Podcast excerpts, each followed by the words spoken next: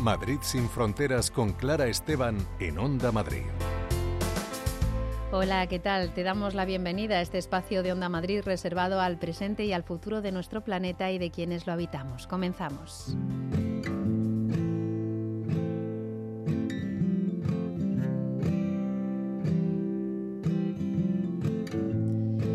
Nuestro programa de hoy hablaremos de violencia de género y de una de sus manifestaciones más terribles, la violencia vicaria, la que ejercen los maltratadores hacia los hijos e hijas de la víctima.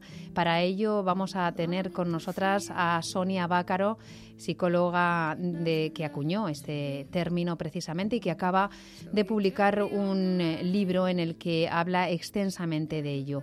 Además, con el economista Daniel Raventós, que junto a otros tres colegas acaba de publicar un libro sobre la renta básica, trataremos de esta herramienta que va imponiéndose incluso en sectores conservadores como la solución a una desigualdad creciente.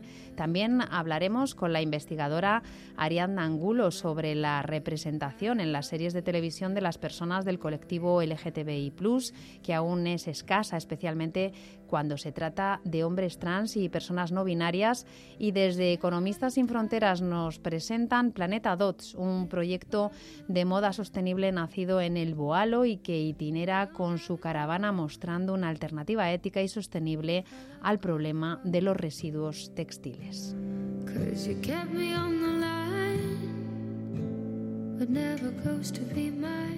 Violencia vicaria, golpear donde más duele, es el título de un libro escrito por la psicóloga Sonia Bacaro, que acuñó este término, violencia vicaria, para nombrar la que es seguramente la más cruel y retorcida manifestación de la violencia machista. Tomar a los hijos e hijas como rehenes, la parte más sensible, más vulnerable. Y son muchísimos los casos. El libro del que vamos a hablar con su autora está basado en eh, su larga experiencia junto a la Asociación de Mujeres de Psicología Feminista y en la primera investigación sobre este tema en España. Sonia Bacaro, bienvenida a Madrid sin Fronteras. Gracias por eh, estar con nosotras. Hola Clara, gracias a ti por invitarme. Sonia, este libro está basado en el, análisis de 400 casos de asesinatos de niños y niñas en el marco eh, de la violencia machista y en tu trabajo como psicóloga y perita forense de cientos de casos reales de violencia vicaria extrema. Empecemos por definir, si te parece, Sonia, el término.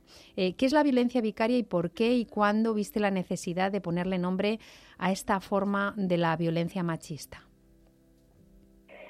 Bueno, la violencia vicaria eh, la has definido muy bien. Es la violencia más cruel que precisamente golpea a las mujeres donde más duele, porque utiliza a las hijas y a los hijos para continuar maltratándola y los utiliza como objeto.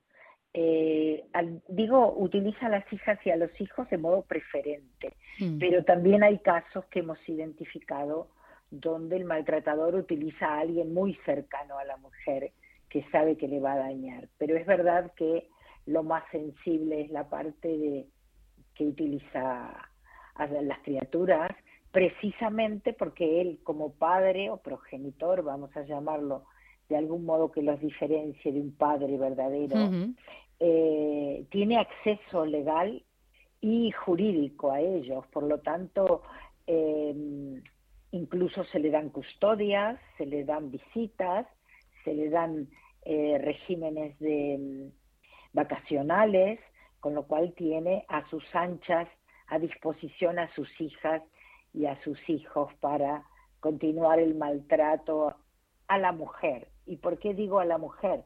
Porque si bien ellos impactan eh, y les impacta ese maltrato, el fin último es dañarla a ella. Claro. Así lo hace saber él, ¿sabes? Él lo dice, te voy a dar donde más te duele, eh, ya verás lo que te pasa, etcétera.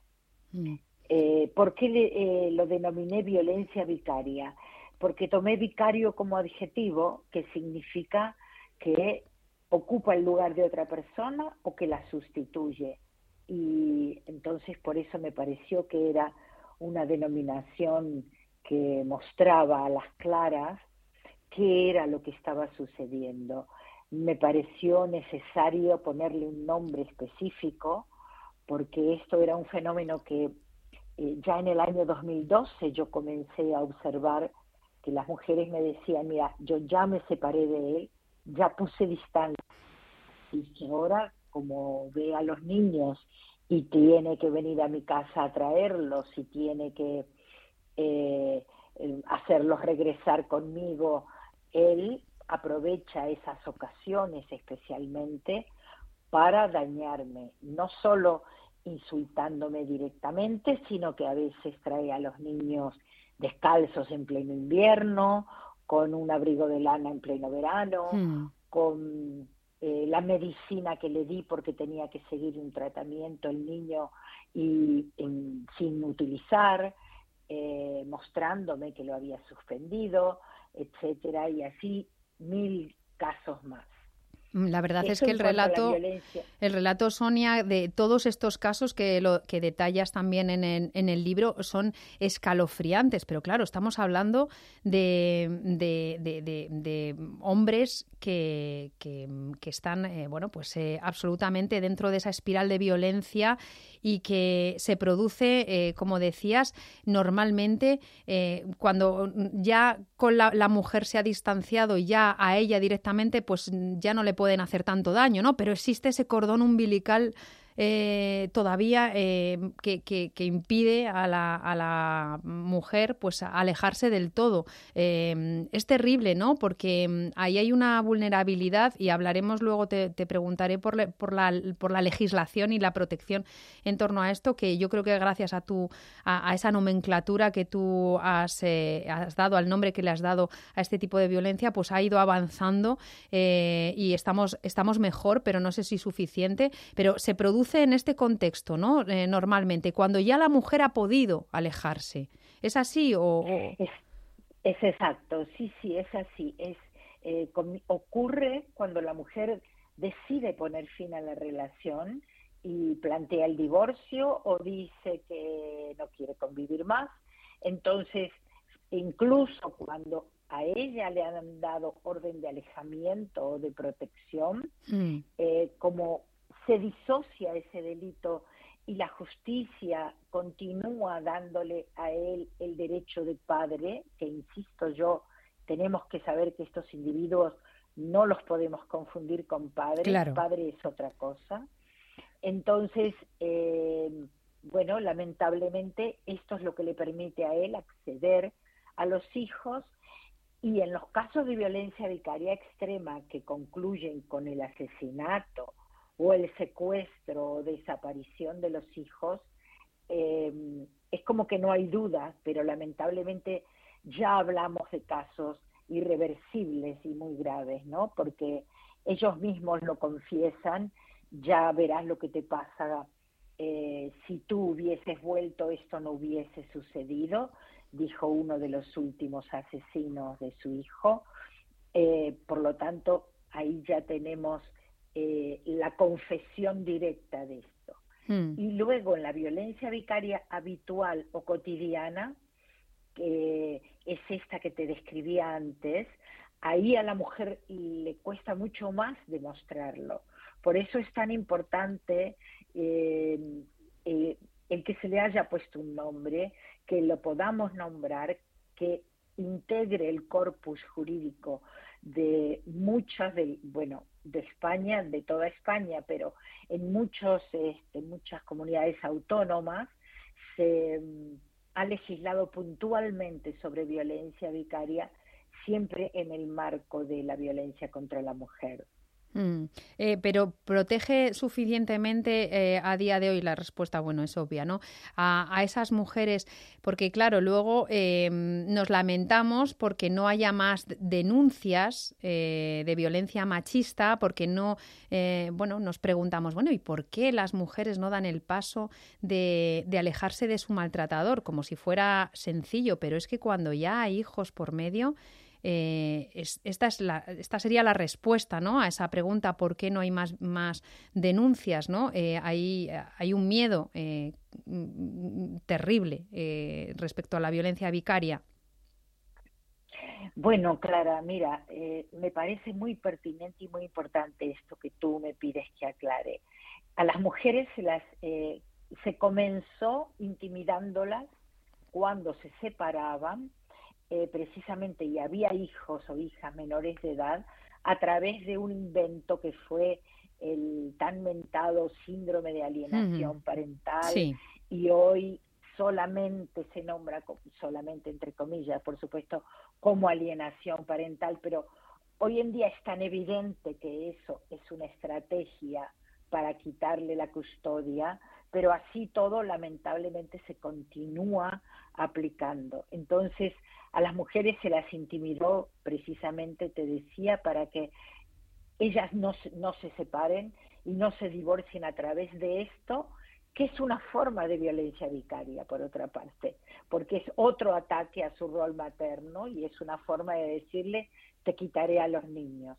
Mm, claro, es, la amenaza este síndrome, eh, Sonia, si, si, te parece, hacemos un pequeño paréntesis porque quizá haya quien no eh, sepa qué es este, este síndrome que, como decías, ya no se llama síndrome porque comenzó nombrándose así cuando no tiene absolutamente ninguna base científica. No se puede admitir en ningún caso como, como un síndrome testado eh, científicamente porque no lo es y que ahora se le llama, bueno, pues alienación parental.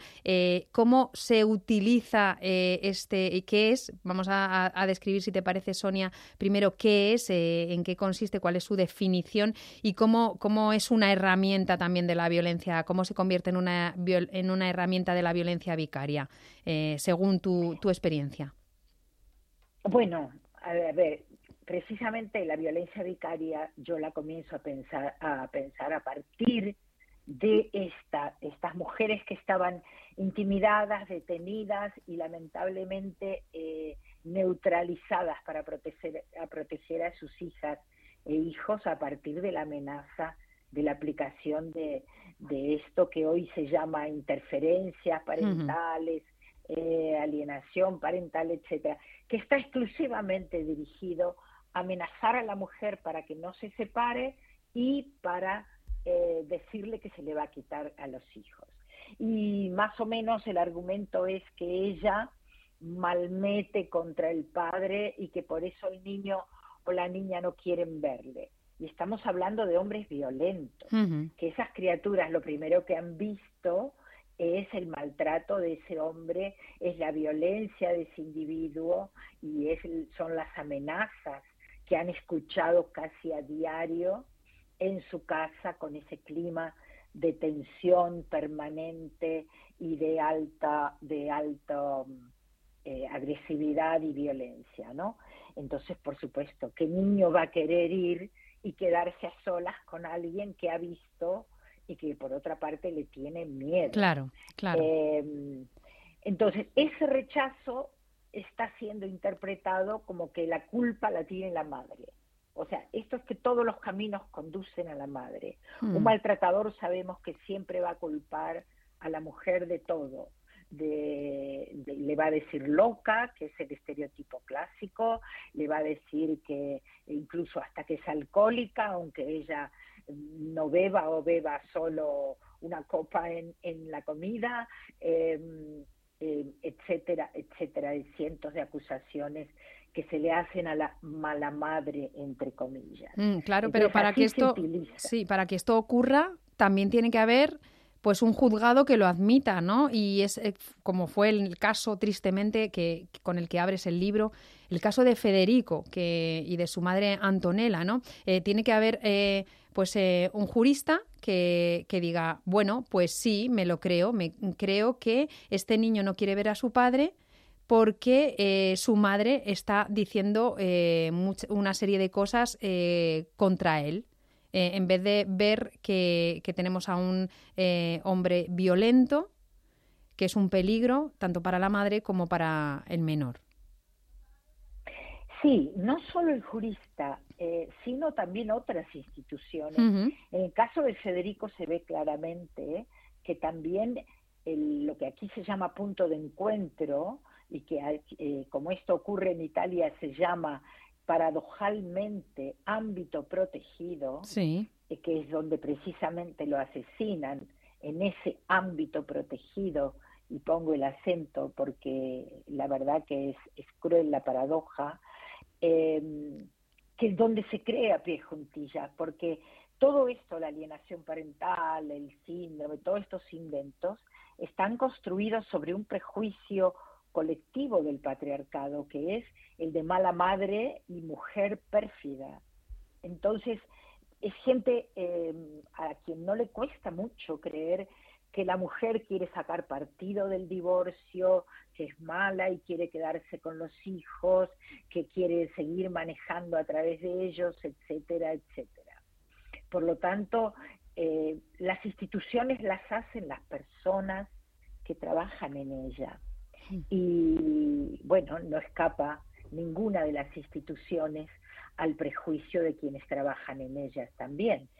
Y tenemos que decir también para ser eh, justas, que está habiendo, si bien todavía son minorías, profesionales en todas las instituciones que están desmontando estos mitos y están dejando de su pensamiento machista y patriarcal con prejuicios de género precisamente que permitan este tipo de, de creencias sin argumentos, porque todos los caminos conducen a la madre. Em, porque, bueno, el, la violencia vicaria es un ataque directo al rol materno, además. Por eso es que yo afirmo que cuando una mujer se separa, pero tiene hijas o hijos eh, a su cargo con un hombre maltratador, lamentablemente agrega un quantum de vulnerabilidad muy grande eh, con respecto a su estado, ¿no? Mm. Son muchísimos casos los de eh, niños y niñas asesinadas por violencia vicaria, son muchísimos, pero eh, como decimos siempre que hablamos de violencia de género, los asesinatos son la punta del iceberg, porque hay muchos estadios ¿no? en los que se produce esa violencia antes de llegar al asesinato, que por cierto, el de Federico, bueno, es para no creérselo, el ensañamiento y la la crueldad de, ese asesinato. Pero hasta llegar ahí, eh, Sonia, hay eh, bueno, pues, eh, un, camino terrorífico también, ¿no? Sí, hay un camino donde estos individuos amenazan previamente con lo que van a hacer. Precisamente de los 400 casos que investigamos, en este, el primer estudio longitudinal además, porque fue del año 2000 al año 2021, eh, casos de España, eh, pudimos identificar 51 casos de violencia vicaria. ¿Qué significa? Los 400 casos eran de asesinatos de niñas o niños y estos 51 eran exclusivamente para dañar a la madre. Estos eh, casos, el mismo asesino fue el que amenazó y dijo, ya verás lo que te pasa, ya verás lo que le hago a las niñas, ya verás lo que voy a hacer. O sea que no quedaba ningún resto de duda de que ese asesinato había sido cometido para dañarlo. La madre había sido dejada viva, aparte, exclusivamente, para que sufra el resto de su vida. Eh, dicho aparte por los mismos asesinos. Indudablemente que siempre amenazaron. Eh, cuando se tomó alguna medida de protección fue sobre la madre, no se protegió jamás a los niños con esa misma orden de alejamiento que se le daba a la madre, eh, se le dio a ellos.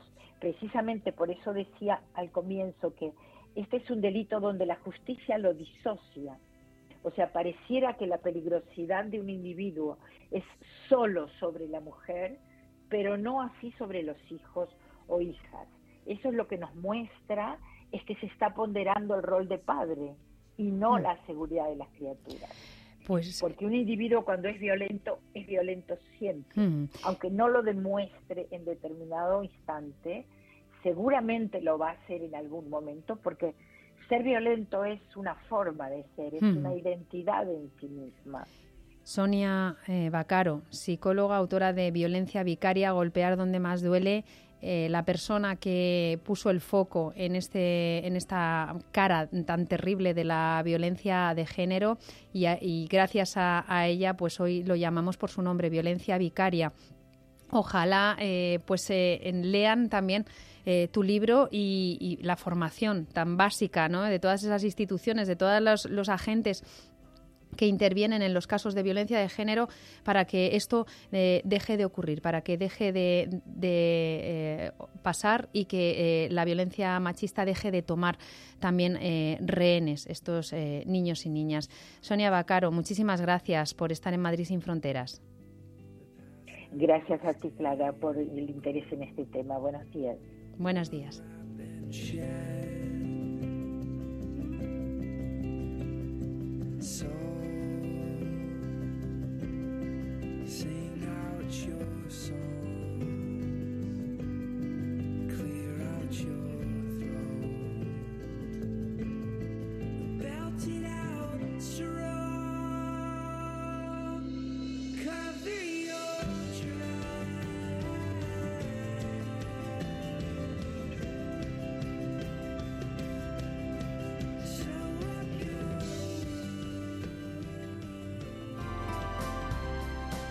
Madrid sin fronteras, en Onda Madrid.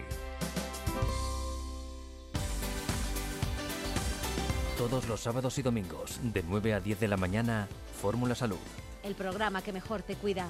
Fórmula Salud, con Alipio Gutiérrez y Luis Sinde, en Onda Madrid.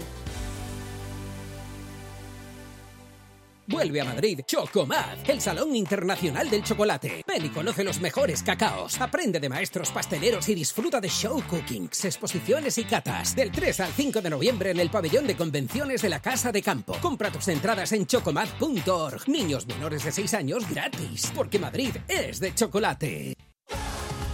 Porque la radio está más viva que nunca, en Onda Madrid queremos ser tu mejor compañía. También para promocionar tu marca o negocio. Te ofrecemos llegar a tus clientes potenciales de una forma sencilla y cercana. Anúnciate en Onda Madrid, en la radio de todos los madrileños. Nos adaptamos a todas tus necesidades. No lo dudes y ponte en contacto con nosotros. Llámanos al 91 512 82 71 91 512 8271.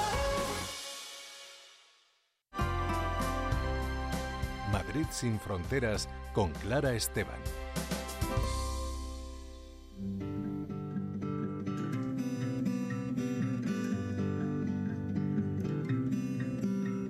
Que las personas puedan vivir con dignidad, con sus necesidades básicas cubiertas, debiera ser la principal, el principal objetivo de cualquier país.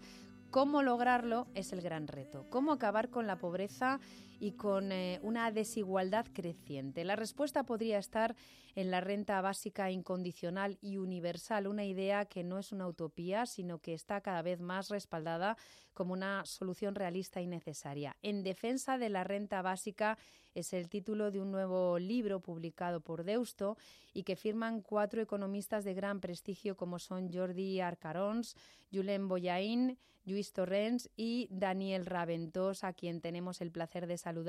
Daniel, bienvenido a Madrid sin Fronteras. Hola, ¿qué tal?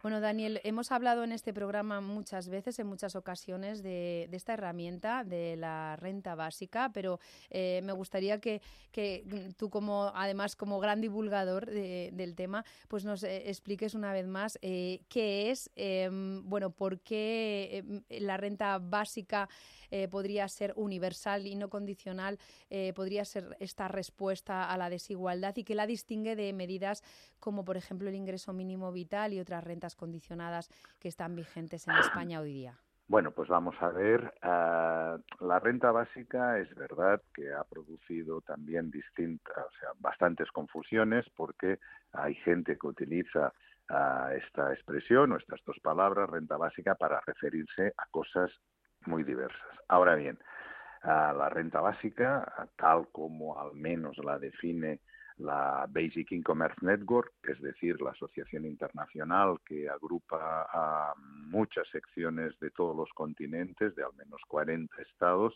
entre ellos nuestra sección, la red renta básica, la define de una manera muy sencilla. Eh, y es, se trata de una de una asignación pública monetaria individual, incondicional y universal. Cada palabra, evidentemente, tiene su importancia. Es decir, una asignación pública no la da pues una asociación privada, ah, individual, en fin, no creo que esto tenga mayores dificultades de comprensión, pero quizá las características fundamentales o más eh, importantes eh, de esta medida son la universalidad y la individual, eh, la incondicionalidad. Universal se refiere evidentemente a todo el universo de la zona geográfica donde se implantase e incondicional quiere decir, como dice la propia palabra, que no requiere ningún tipo de condición para, ah, para tenerla.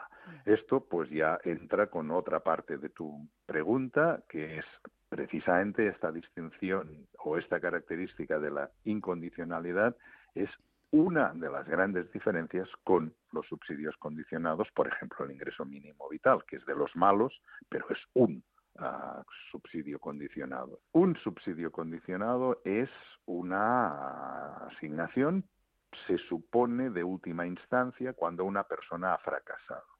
Cuando digo fracasado, evidentemente lo digo en un sentido muy genérico. Quiero decir, ha fracasado en el sentido de que o se ha quedado en el paro, o se ha quedado en la pobreza, o tiene la salud mental muy deteriorada, en fin, en cualquier ah, circunstancia que muchas van relacionadas, está claro. Entonces, cuando una persona se encuentra en estas características es cuando supuestamente el subsidio condicionado se supone que le debe compensar esta situación o le debe ayudar a salir de ella, ¿no?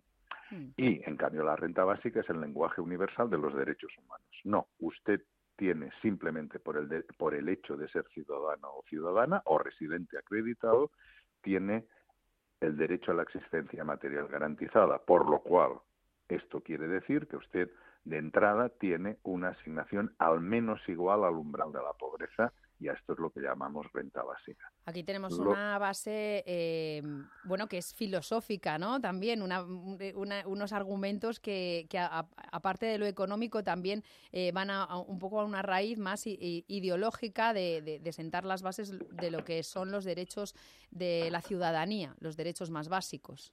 Por supuesto, el, mismo libro que tú comentabas, eh, que tiene por título En defensa efectivamente de la renta básica, tiene por subtítulo ¿Por qué es justa y cómo se financia? Es decir, es un libro que está dedicado, a algunos de los capítulos, a su fundamentación filosófico-política, como tú decías, y quizá la parte más importante, más importante, más larga, más extensa del libro está dedicada muy minuciosamente a cómo se financia tanto cómo se puede financiar aquí en el Reino de España como en la Unión Europea.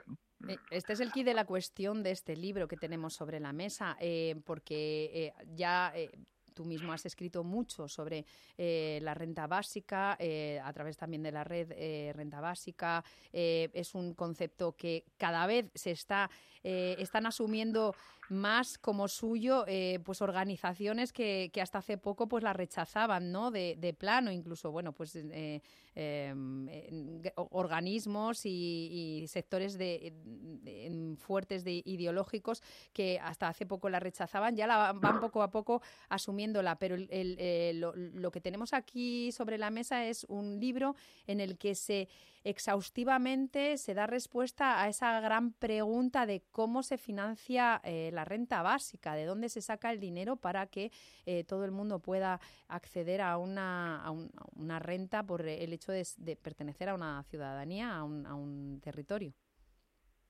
Efectivamente. Y es una de las de los obstáculos pues que evidentemente ha tenido mayor ah, resistencia por parte de distintos sectores, ¿no? ¿Por qué? Bueno, entre otras cosas, porque se confunde lo que costaría financiar una renta básica con el costo total o el costo bruto, mejor dicho, el costo bruto. Hay mucha gente, incluso economistas, aunque parezca mentira, hmm. que dicen, bueno, una renta básica de tantos miles de euros al año, ¿no?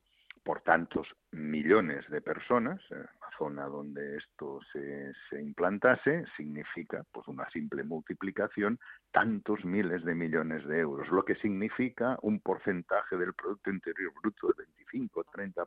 Por lo tanto, es imposible financiarla. Claro, esto, como no hace falta ser economista para entender que esto es una burrada, ¿no? Porque esto solamente es el costo total, o mejor dicho, el costo bruto, vuelvo a repetir.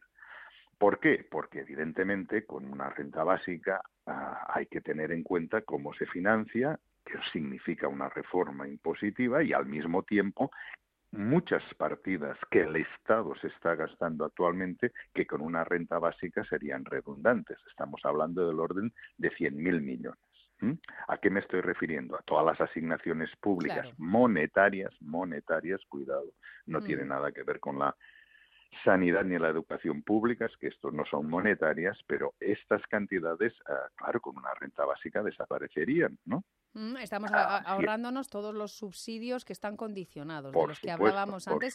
Y también la burocracia, ¿no? Que está ligada a, esos subsidios. Claro, es, esto es uno, de, es uno de los temas fundamentales ah, que incluso gente que en un principio no estaba de acuerdo con la renta básica sí que reconoce que los subsidios condicionados tienen muchos problemas y además tenemos muchos años de experiencia con los subsidios condicionados. Es decir, no es este subsidio o el otro o el otro, sino que aunque unos son más generosos que otros, por supuesto, pero tenemos muchísimos años de experiencia para saber que ah, existen toda una serie de problemas que ya hace también muchos años que están detectados.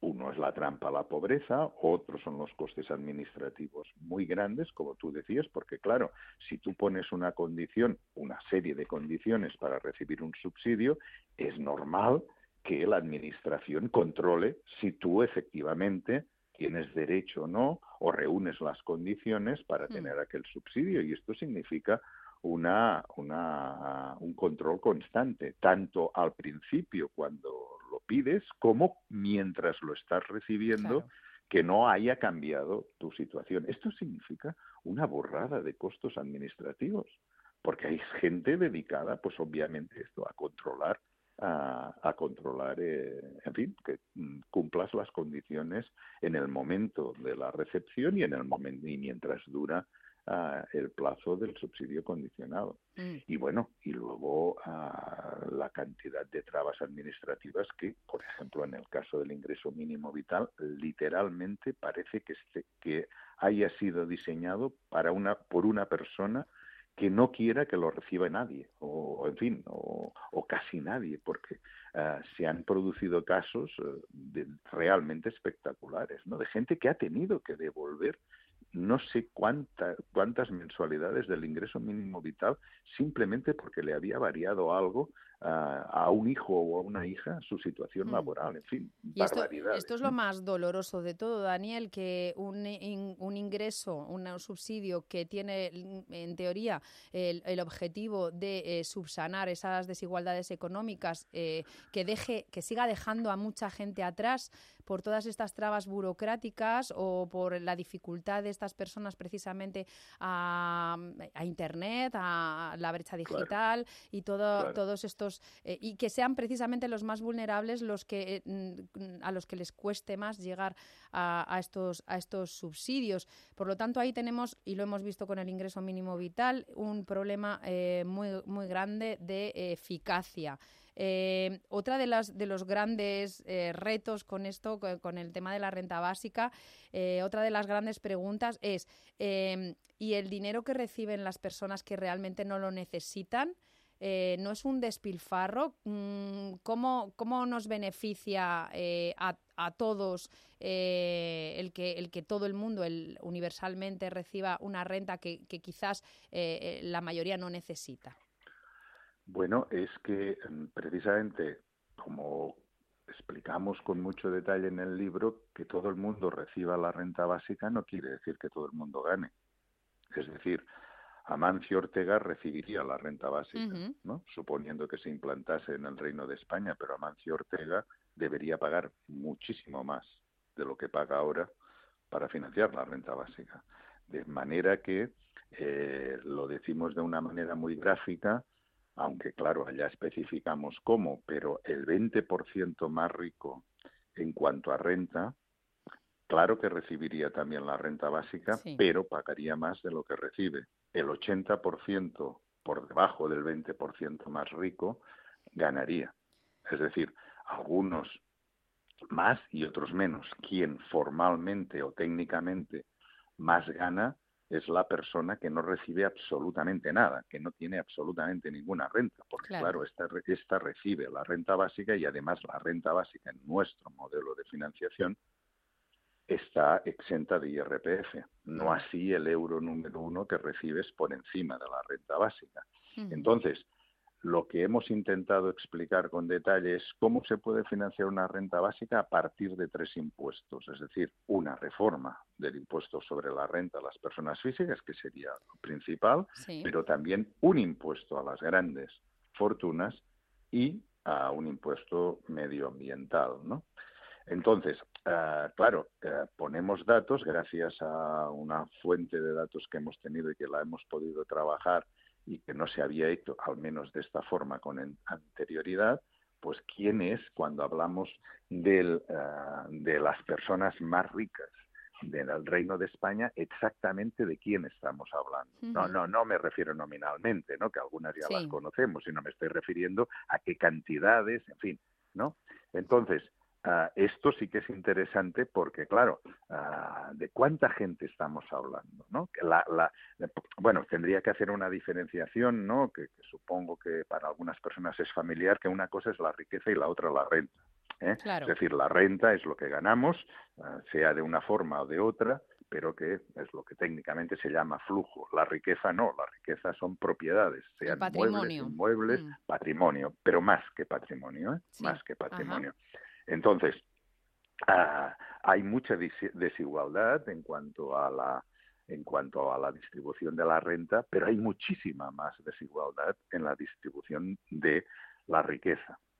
Es decir, ah, esto es la misma tendencia aquí que en todas las partes del mundo, como por ejemplo Piketty, Zuckman, entre otros, pues ah, han documentado. Es decir, la riqueza está muy, pero que muy desigualmente repartida. Entonces, aquí, concretamente en el Reino de España, estamos hablando de una minoría de la población si intersectamos el 5% más rico en renta con el 5% más rico ah, propiamente de riqueza, estamos hablando de una minoría que no llega al 1%.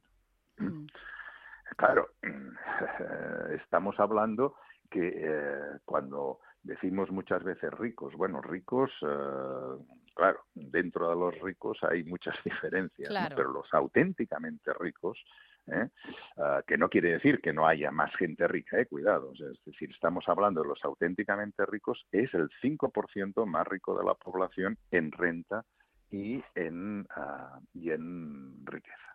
De la misma manera, Daniel, que ya la renta básica no se ve, se va viendo, bueno, pues como, como algo eh, pues, mm, eh, que puede aplicarse de una forma real y que puede ser una respuesta a esa desigualdad creciente. De la misma manera, también eh, vamos viendo cómo se va asumiendo que esos impuestos em, a las grandes fortunas, a, las grandes empresas, a los bancos, etcétera, etcétera, es algo que también desde sectores desde los que nunca lo habríamos eh, escuchado, pues se va, se va hablando de ello, ¿no? Se va eh, viendo que, que, no hay más remedio, ¿no? Que ir hacia, hacia allá para esa redistribución de la, de la riqueza. Se va eh, avanzando en, en esta forma de pensamiento. Bueno, quizá hay algunas personas que eh, la tremenda desigualdad cada vez mayor ah, en los últimos años, pues bueno, les hace reflexionar ah, en el sentido que tú decías, ¿no? bueno, y a mí me, encanta citar por lo que representa una editorial, un editorial del Financial Times de hace un par de años, ¿no?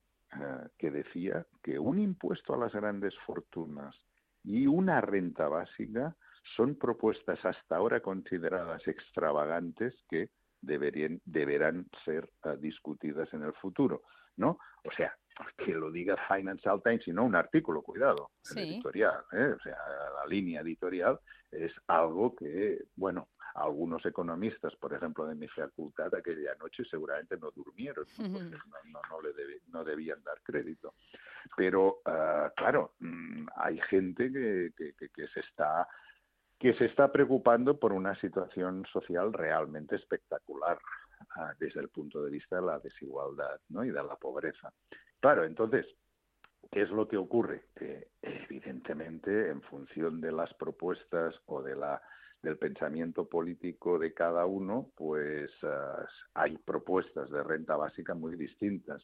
Y esto es lo que alguna gente también se ha despistado en los últimos meses o años cuando ha escuchado gente clarísimamente de derechas económica, de derecha económica, tipo Silicon Valley o determinados economistas que también estaban a favor de la renta básica. Mm. Claro, el problema está. ¿De qué estamos hablando exactamente? Que estamos hablando exactamente, porque mm. ah, una renta básica debe financiarse. Y eh, la pregunta no es tanto qué renta básica propone usted, sino quién gana y quién pierde. Y aquí tenemos, bueno, pues la respuesta a esa gran pregunta, eh, ¿por qué es justa y cómo se financia en defensa de la renta básica este libro mm, publicado por Deusto de Jordi Arcarons, de Julien Boyain, de Justo Rients y de Daniel Raventos. Muchísimas gracias, Daniel, por eh, venir a explicárnoslo a, Madrid sin Fronteras. Un fuerte abrazo. Gracias a vosotros. Hasta la próxima.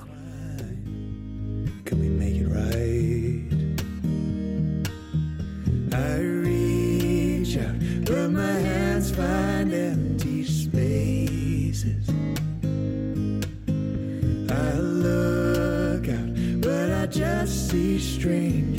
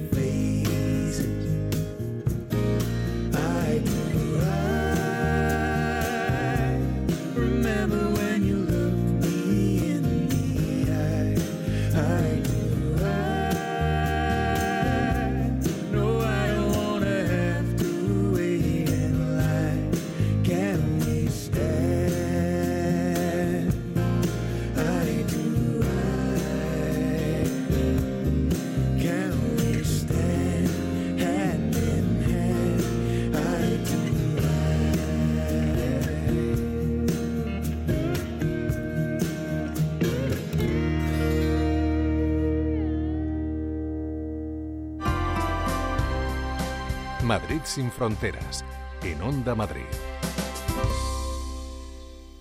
Vuelve a Madrid Chocomad, el Salón Internacional del Chocolate. Ven y conoce los mejores cacaos. Aprende de maestros pasteleros y disfruta de show cookings, exposiciones y catas. Del 3 al 5 de noviembre en el pabellón de convenciones de la Casa de Campo. Compra tus entradas en chocomad.org. Niños menores de 6 años gratis, porque Madrid es de chocolate.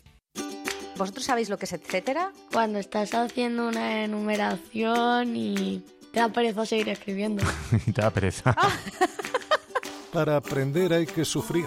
Etcétera, dos palabras, que significa y todo lo demás, literalmente. Oh, la ironía no funciona en la radio. Pantalones mezclados con videojuegos, con zapatos. Están diciendo todos que no, a que nunca se ha pasado. No. Nunca, nunca. La radio no es para niños. Lo mejor de la radio es que puedes escucharla cuando quieras y no necesitas wifi. La radio del cole. Los sábados a las 10 de la mañana, con Daniel Ortuño y sus grandes colaboradores. Berlín, Berlín, una hilarante historia de amor y espías llega al Teatro Alcázar. A mi madre le encanta estar cerca del muro. Ilumina la habitación y mece su sueño. No te lo pierdas. ¿Pero a ti qué te pasa? ¿Es tu primer día de espía o qué? Berlín, Berlín, la comedia que derriba muros a carcajadas. Entradas ya a la venta en gruposmedia.com. Madrid sin fronteras, en Onda Madrid.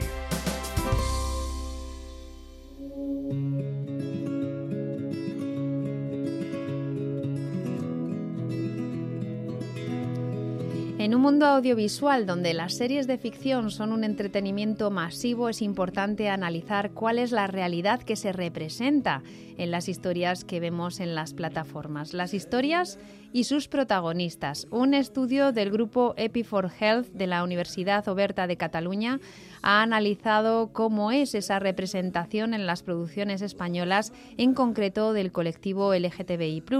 Vamos a saber cuáles son las conclusiones de ese estudio con Ariadna Angulo, que es profesora de los, eh, de los estudios de Psicología y Ciencias de la Educación de la UOC, de la Universidad Oberta de Cataluña, e investigadora de este grupo EPI4 Health de los estudios de Ciencias de la Salud. Bienvenida, Ariadna.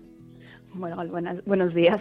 ¿Por, qué os habéis fijado en esta representación de las series eh, de la diversidad sexual y de, y de género? ¿Por qué es importante eh, fijarse en esa representación?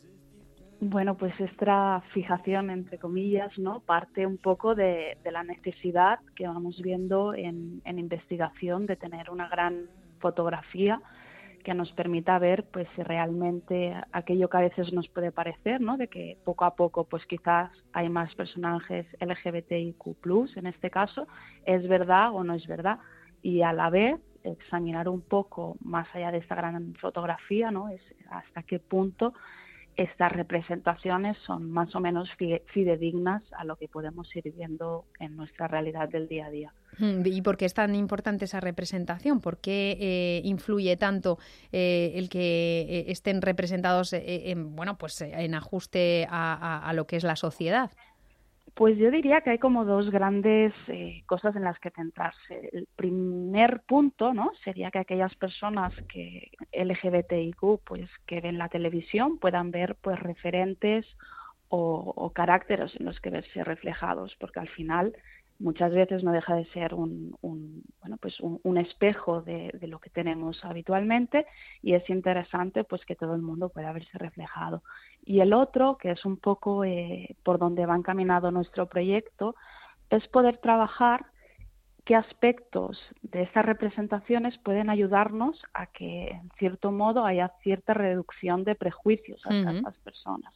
Es decir un papel mucho más educativo que es en lo que estamos trabajando y lo que intentamos, pues intentar averiguar un poco eh, qué acciones educativas podemos hacer a partir de estas ficciones. Mm, eh, señaláis además un ejemplo muy, muy, muy básico, muy sencillo, que es eh, el hecho de que el matrimonio igualitario em, se, se, haya ido representando en la ficción de tal forma que haya contribuido mucho también a, a, que la producción audiovisual, a que la sociedad pues vea el reflejo de la producción audiovisual, lo vea pues como sino algo mucho más normalizado, mucho más integrado eh, y, por tanto avance en la tolerancia, ¿verdad? Exacto. También a veces es, como complicado ¿no? saber qué ha venido antes, si introducimos leyes y a partir de aquí se normaliza, o empezamos a normalizar y a partir de ahí introducimos leyes, ¿no? Entonces, al final, leyes aparte, no deja de ser un cambio social que vamos trabajando poco a poco y hay que intentar normalizar e introducir pues, los diferentes elementos que nos, que nos dan pues, pie a un posible cambio. ¿no? Bueno, vamos ya con lo que es el análisis que, que habéis hecho con, con el estudio. Eh, ¿Qué series habéis analizado? ¿Cómo lo habéis hecho? ¿Y qué personajes os habéis encontrado? Pues hemos analizado un total de 38 series que fueron producidas en España entre 2020 y 2021 y que se han emitido pues de plataformas eh, de pago, ¿no? Pues como en Movistar, HBO, en Amazon, en Netflix. Pero lo que sí que es importante es que son solo las de producción eh, aquí en España. Es decir, por mucho que podamos ver otras series ¿no? de esos años, hemos incluido todas aquellas que se produjeron entre aquellos dos años. Y de estas hemos elegido un capítulo al azar de los que, se emitieron entre esos dos años.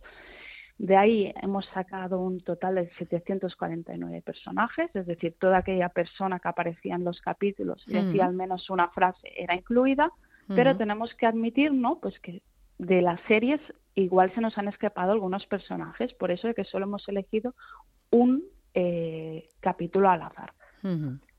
Em, y, qué es lo que habéis observado? Es decir, eh, esos personajes que habéis tomado, eh, que tenían cierta relevancia en la trama, si no, bueno, pues estarían muy al fondo, pero esos, esos personajes que, en los que os habéis fijado, ¿qué es lo que mm, está bien representado, qué es lo que está infrarrepresentado en cuanto a la realidad de la diversidad sexual y la orientación? Mira, si empezamos por temero, hay temas de género en este caso. Lo que hmm. vemos es que en la población general, es decir, en, vamos a la calle, encontramos alrededor de un 50% de mujeres y un 50% de hombres. Sí. Lo primero que nos llama la atención es que en este caso encontramos solo un 39% de, de mujeres en este caso. Y si hablamos en términos de mujeres cis o trans, sí que encontramos un 38 y pico por ciento de mujeres cis y tan solo un 1% de mujeres trans. También nos llama la atención que al menos en los cortes, es decir, en los capítulos seleccionados, no hayamos encontrado otros tipos pues de, géneros, ya sea en este caso pues hombres trans eh, o otros eh, tipos de, personas no binarias en este caso. En cuanto a la representación de estos personajes, ¿no? Eh, hemos encontrado pues que en este caso eh, las personas trans eh, tienen asociados pues quizá comportamientos más negativos en términos de salud, es decir, fuman más, toman más drogas, también tienen un nivel socioeconómico más bajo, menos educación pues que el resto de los personajes, aunque esto también tenemos que admitir eh, que puede estar ligado al hecho de que en esa serie o una serie histórica, la de la veneno, pues puede estar influenciando en, quizá el perfil o la representación que se puede hacer de, estos personajes. Para mí una cosa mm. sorprendente y no sorprendente a la vez, ¿no? Eh, lo que decíamos antes, eh, tenemos hace muchos años, pues que los personajes, en este caso homosexuales, se han ido introduciendo. En cuanto a orientación sexual, básicamente o mayormente encontramos hombres homosexuales seguido de mujeres homosexuales en este caso y no encontraríamos eh, muchos otros tipos de, orientación sexual. Y creo que también es interesante resaltar que, igual que en el caso de las mujeres trans hemos encontrado pues estos estereotipos más negativos en comparación con personas no homosexuales, es decir, en este caso eh, heterosexuales versus eh, los chicos homosexuales y las chicas homosexuales, no hemos encontrado diferencias. Es decir, la representación que se hace de unos personajes y de los otros a rasgos generales es bastante similar. Es decir, que encontramos también es llamativo que sean muchos más hombres gays cis, ¿verdad? Eh, que, mujeres eh, lesbianas cis. Eh, mm, mm, son muchos más, ellos, pero en el caso de, hombres y mujeres cis homosexuales, no existe ese sesgo eh, negativo, sino que están totalmente, bueno, pues eh, son personajes eh, más de cualquier condición social o, cualquier estrato, ¿no? que, su relevancia es la misma que un personaje heteronormativo, ¿no? Exacto. Quizás la única diferencia, y es al final es un apunte, ¿no? Hemos encontrado que son personas, en este caso las personas no heterosexuales, hablan menos sobre violencia, lo que aparentemente pues podría estar bien, y también hablan ligeramente algo más sobre inmigración en comparación a las personas heterosexuales. Y una cosa igual más negativa, ¿no? También depende, ¿no? La lectura que le demos. El alrededor del 63% de las personas heterosexuales en algún momento acaban hablando de familia y esto es prácticamente la mitad en otras orientaciones sexuales. Que también pues puede tener una lectura buena o, mala o neutra, ¿no? Eso es, es como lo representamos. Bueno, en cualquier caso, esta eh, fotografía eh, nos, nos eh, dibuja pues una realidad que nos hace reflexionar porque es muy importante, es un espejo ahora mismo realmente la ficción que vemos a través de las plataformas de streaming pues nos condiciona muchísimo es de lo que hablamos, es, es lo que es, es, nuestra realidad paralela y por eso nos ha parecido tan interesante este estudio de, de la Universidad Oberta de Cataluña, esta investigación del grupo EPI4 Health de los estudios de ciencias de, la salud, eh, pues eh, en el que Ariadna Angulo pues ha, estado integrada en el en, esa, en esa investigación.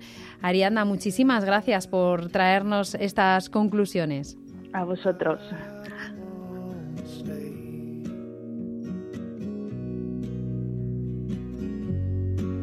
clouds foaming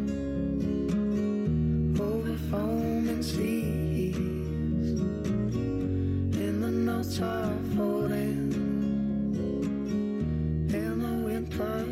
Somos Lorena y Ruse, fundadoras de Planeta Dots y colaboradoras activas de Economistas Sin Fronteras. Ambos proyectos somos partícipes de la economía social y solidaria. Os venimos a contar que desde nuestro proyecto itinerante pretendemos dar voz a otra manera de consumir ropa. Un proyecto autofinanciado basado en la recuperación de tejidos en desuso, poniendo en práctica real la economía circular dando valor a tejidos olvidados. Este objetivo lo cumplimos en el diseño de la línea de ropa y complementos que confeccionamos con tejidos en desuso y que tantos aprendizajes nos ha dado. Estos aprendizajes los compartimos con usuarios de nuestras experiencias transformadoras. Maratones de reparación, talleres de reciclaje textil, merchandising especial, instalación de rincones de costura. En todos estos escenarios es donde el residuo se convierte en materia prima para crear nuevos objetos útiles. Plazas, patios de cole, festivales, empresas son lugares perfectos para ir con la caravana y llevar a cabo estas propuestas, donde también es tangible el nivel de compromiso social de las entidades contratantes.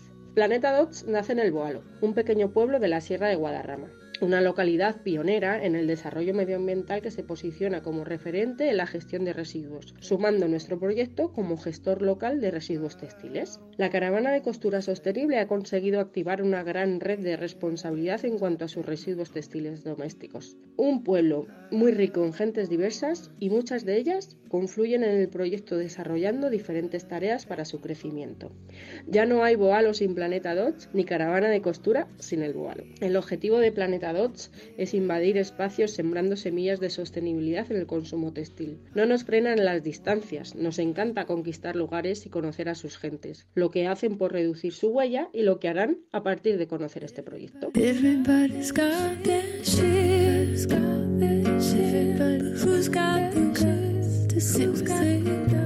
Pues así termina nuestro programa de hoy. En la realización ha estado José Hoyo. Gracias por acompañarnos y que tengas una feliz semana.